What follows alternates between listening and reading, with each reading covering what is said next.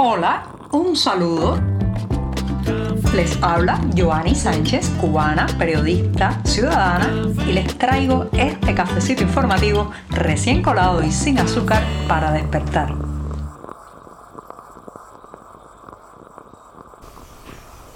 Centro de la semana informativa, un miércoles que además ya va diciendo poco a poco adiós a este mes de agosto. Estamos viviendo justamente el 23 de agosto de 2023, septiembre se acerca poco a poco, ojalá que traiga mejores temperaturas que las que hemos vivido en julio y en este mes que está transcurriendo. Hoy me voy a dar el primer buchito del día para entonces comentarles los temas principales de la jornada de hoy con este sorbito amargo. Después de este cafecito siempre, siempre necesario, les comento que una delegación del Partido Comunista de Vietnam llegó a La Habana y se reunió con funcionarios, digamos, los equivalentes, los funcionarios también partidistas de la capital cubana y es muy significativo leer los reportes de la prensa oficial sobre este encuentro, sobre esta reunión. Primero, los vietnamitas donaron 1.200 toneladas de arroz a la capital cubana. Señoras y señores, esto es una gota en un océano de necesidades, pero de todas maneras ya esto da pena, da vergüenza propia y ajena que a cada rato alguien tenga que darnos un poco de arroz, un poco de trigo, un poco de petróleo para poder sobrevivir al otro día. Es un país, una nación y una ciudad que viven al día de prácticamente la limosna y el, pase de sombrero. Pero bueno, hoy no voy a hablar tanto de ese tema, sino que me voy a concentrar en las palabras que dijo, eh, que dijeron en la delegación vietnamita, porque aunque son regímenes autoritarios ambos, el de Cuba y el de Vietnam, aunque tienen un partido único y practican la censura, fíjense qué diferencia en el lenguaje. Las palabras revelan mucho de no solamente la catadura de una dictadura y de un régimen, sino que también revelan mucho de sus objetivos principales. Pues los funcionarios vietnamitas aseguraron que en la ciudad eh, de la que ellos son dirigentes, la ciudad Ho Chi Minh, eh, esa ciudad está considerada la locomotora de la nación asiática y según ellos mismos provee el 23% del Producto Interno Bruto Nacional de Vietnam. Facturó dicen estos funcionarios partidistas, 47 mil millones de dólares en exportaciones en el año 2022. O sea, el lenguaje de ellos es absolutamente por eh, facturar, eh, registrar dinero, vender, comerciar. Es un régimen autoritario, pero con la vista puesta en que la economía les provea de todos los recursos y de todo, digamos, las finanzas posibles. Ahora bien, ¿cómo respondió?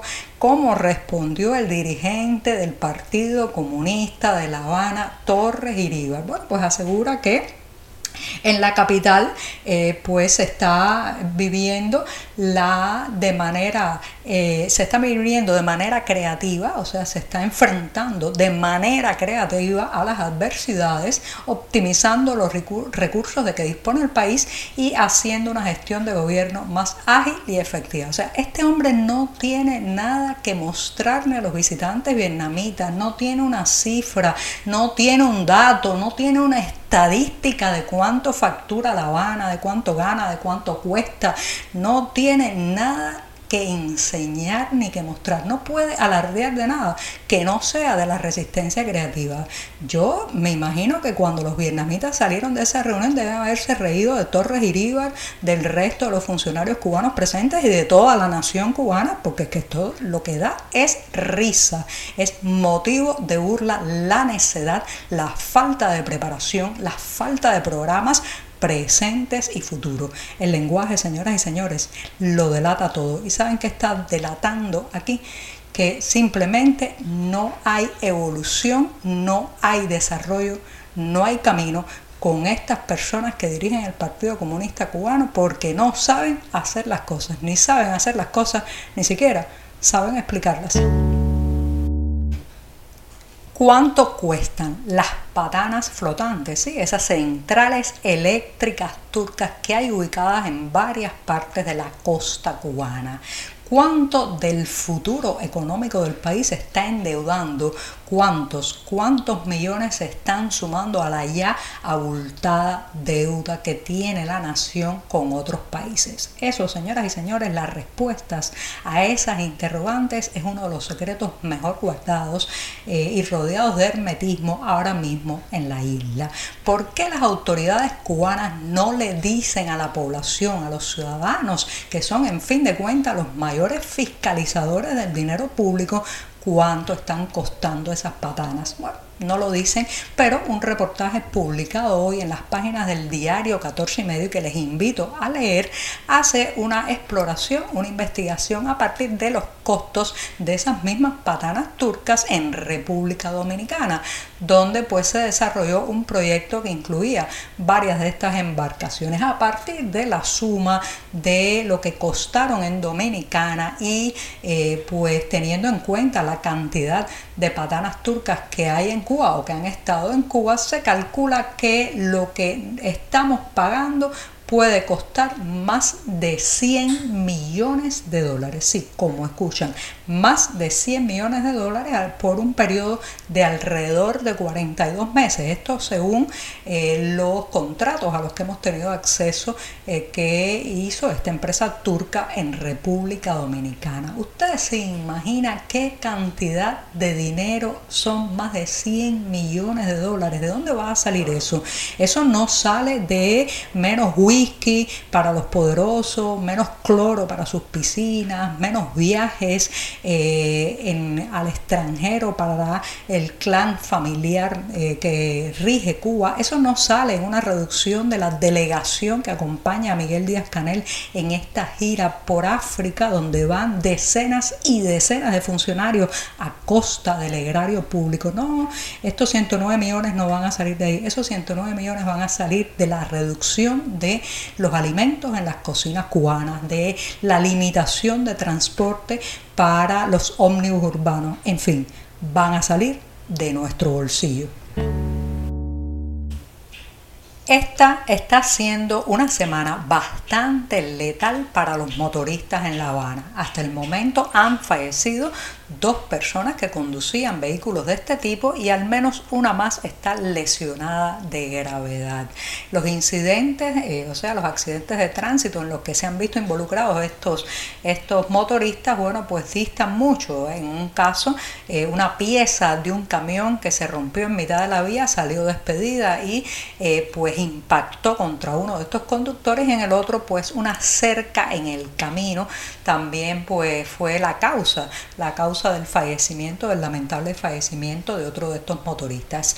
Ahora bien, cuando uno mira en las calles de La Habana, las motos que pasan, quienes las conducen, va a notar un patrón que se repite una y otra vez, el uso de cascos que no son los correctos, no protegen lo suficiente al conductor del vehículo. Se trata de unos cascos que la necesidad, la crisis económica y también el calor, hay que decirlo así, las altas temperaturas, pues han empujado a muchos a usar. Parecen básicamente unas gorras de jugar pelota, pero un poco más duras. Estos cascos que no son eh, los llamados cascos integrales, ya más poderosos y muchísimo más caros, y digamos que no están al acceso de los bolsillos de la mayoría de los cubanos. Sin embargo, estos cascos eh, de, en forma de gorra de pelota o de pelotero no protegen la zona cervical, no protegen muchas partes de la cara, no protegen bien la cabeza, señoras y señores.